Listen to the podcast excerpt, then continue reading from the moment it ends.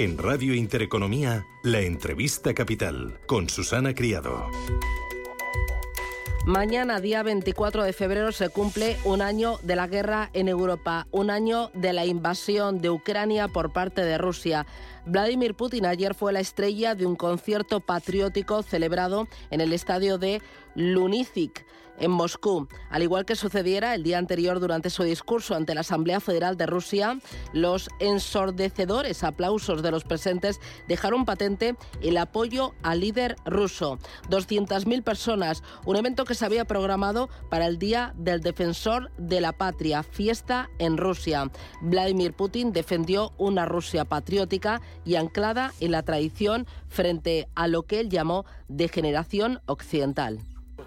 Todos, todo nuestro pueblo defiende hoy nuestra patria. Inclino la cabeza ante ustedes. Os felicito, felicito con el Día del Defensor de la Patria. Дорогие друзья, добрый день. Una proclama muy en la línea de la que ya dio el pasado martes en el Kremlin, asegurando que patria es una palabra sagrada y por eso hay algo de sagrado en la figura del defensor de la patria, ya que con esa palabra comienza el Padre Nuestro. Así habló ayer Vladimir Putin, justo cuando se cumple un año de la invasión. Nos acercamos a este último año y a los frentes que están abiertos a día de hoy con José María Viñals. José María, ¿qué tal? Buenos días, bienvenido. Hola, muy buenos días. José María Viñals es director del Máster de Relaciones Institucionales del IEB. ¿Cómo has visto eh, ayer a Putin y cómo viste también el martes a Vladimir Putin en contenido y también en mensajes? Bueno, el contenido ha sido, ha sido claramente distinto. El, discurso del, martes en, en, la Duma fue un discurso plano, eh, en cierto modo se puede decir que eh, su discurso llovía sobre mojado, repitiendo mensajes que ya venía repitiendo desde hacía varios meses. El discurso realmente eh, tuvo un componente nuevo, que fue el, anuncio de la retirada de esos acuerdos New START, de, de, de, desaceleración en armamento nuclear. Eh, pero por otro lado, eh, siguió manteniendo ese apoyo incondicional a las tropas eh, que están en Ucrania, siguió motivando y siguió justificando la presencia en Ucrania y, por otro lado, hizo avisos de que si Occidente se le cierra a Rusia, Rusia es capaz de girar hacia el este y mencionó específicamente dos grandes rutas, una la transiberiana y otra la ruta marítima del Ártico. Justo hoy Pedro Sánchez llega a Kiev para entrevistarse con Zelensky. Es el segundo viaje del presidente del gobierno a Ucrania. ¿Cómo estás viendo el papel de España en esta guerra y también el papel de Europa? Bueno, el papel, el papel de España ha sido continuista con lo que han sido la, política eh, que han ido marcando las instituciones europeas lideradas por, el Consejo y la, y la Comisión.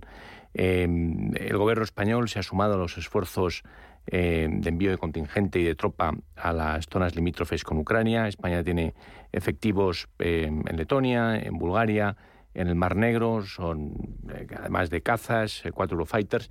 España, desde el punto de vista político, también ha apoyado las sanciones desde un primer momento y luego, por otro lado, pues ha hecho valer esa condición de aliado y esa condición Em, de, país eh, alineado con las políticas europeas y eh, cuando España necesitó en su día esa excepción, pues pudo conseguirla de las instituciones eh, europeas, la excepción ibérica. No olvidemos que España tuvo esa exposición a los altos precios de la energía y que, por otro lado, lo que han sido los desencuentros con Argelia han hecho que España acabe comprando más gas a Rusia del que venía comprando antes del conflicto. Y el papel de Estados Unidos, que justo esta semana ha visitado Kiev y también se ha reunido con los países que están más al este, eh, en la frontera justo con, con Rusia, con Estonia, con Lituania, con Finlandia, con Bielorrusia. ¿Cómo estás viendo Estados Unidos y también la visita justo esta semana? Bueno, esa es una, visita que estaba completamente programada eh, dentro del marco de, lo que es el, el, año de la, de la guerra. ¿no? Biden realizó el discurso en el mismo lugar donde en su día realizó el discurso cuando se encontraba también de gira por los países del este de Europa en el mismo Palacio Real de Varsovia. Eh, el mensaje de Biden fue contundente, al igual que lo fue el mensaje de Putin ayer en el estadio Luzinski delante de casi 200.000 personas o el martes en la Duma.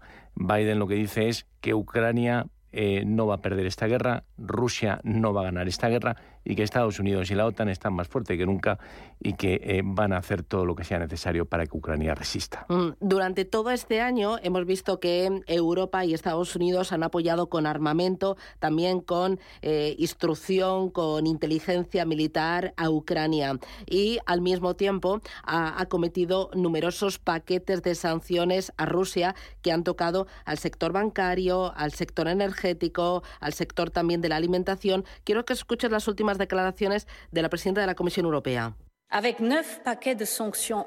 Con nueve paquetes de sanciones en marcha, la economía rusa retrocede y para mantener una fuerte presión proponemos un décimo tramo de medidas. Contiene nuevas prohibiciones comerciales y nuevos controles de exportaciones de tecnología hacia Rusia.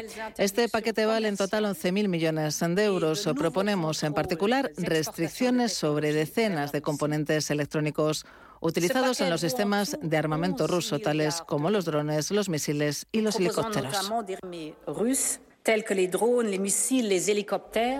¿Las sanciones a Rusia están haciendo mucho menos daño a Rusia de lo que se preveía? Bueno, las sanciones no se pueden medir a, tan corto plazo y además muchas de estas sanciones no van a entrar en, en pleno vigor, en su plena efectividad hasta 2023. Luego tenemos que darnos un margen para ver cómo estas sanciones van a ir afectando realmente a la economía rusa. Si cogemos otros, otros casos en derecho comparado y en historia de las relaciones internacionales en cuanto a sanciones se refiere, vemos que las sanciones son como lluvia fina. ¿eh? Van eh, van calando poco a poco y cuando eh, pasa ya un tiempo, que puede ser un lustro, que puede ser una década, que pueden ser un, número de años, pero siempre medio largo plazo, eh, las economías a las que afectan suelen tener eh, signos inequívocos de, agotamiento, de estancamiento o simplemente de deslacionismo. Vemos el caso de Cuba en los años 60 o el caso de Irán a finales de los 70, principios de los 80. Eran economías potentes que no sucumbieron ni el primer, ni el segundo, ni el tercer año, pero que obviamente hoy por hoy tienen un, no son ni siquiera el reflejo de lo que eran. Mm. ¿Ves un final cercano de la guerra? Una cosa es el, conflicto eh, que, geo, eh, eh, que, geográficamente está localizado en la parte este y sur de, Ucrania, llegará a un fin. todos los conflictos armados llegan a un fin. Lo que no sabemos es cuándo. ninguna de las partes parece ceder. Al revés, tanto Zelensky como Putin, de forma muy distinta, porque son liderazgos muy distintos, están animando a las tropas a que sigan eh, con, motivadas y con, y, con, y con gran entusiasmo el conflicto, pero sin embargo las sanciones, Susana, me temo que incluso ha acabado lo que es el conflicto armado, permanecerán. Y así también nos lo han demostrado otros paquetes de sanciones. ¿Y verías una intervención directa de la Alianza Atlántica en Ucrania? Por ahora no. Yo creo que eh, yo creo que hay un eh, hay un pacto de caballeros y hay muchos símbolos y, signos inequívocos de que así es. Es decir, no están no se está proporcionando a Ucrania eh, aviones eh, de combate, ni los cazas F-16 que solicitaron, ni misiles de largo alcance. Eh, se quiere mantener conflicto geolocalizado en lo que es esa parte este y sur de, Ucrania. la OTAN no ha puesto efectivos sobre el terreno, no se espera que lo haga y tampoco se quiere incitar a que Rusia globalice el conflicto o lo lleve a otros territorios. ¿Por qué no se están enviando misiles de largo alcance a Ucrania? porque los ucranianos podrían tener la tentación de utilizarlos directamente contra Rusia en territorio ruso, al igual que unos cazas en pocos minutos se pueden, eh, se pueden presentar en lo que es el territorio ruso y hacer menoscabo en ciudades como San Petersburgo o Moscú, que están relativamente cerca. Eh, no se quiere llevar el conflicto a territorio ruso porque ya Putin ha dicho de forma muy reiterada que estaría dispuesto a utilizar todo su arsenal nuclear, incluidas esas armas nucleares eh, de las que tanto se ha comentado estos últimos días, para defender su territorio. Y una cosa más, el papel de China y el papel de India en este conflicto.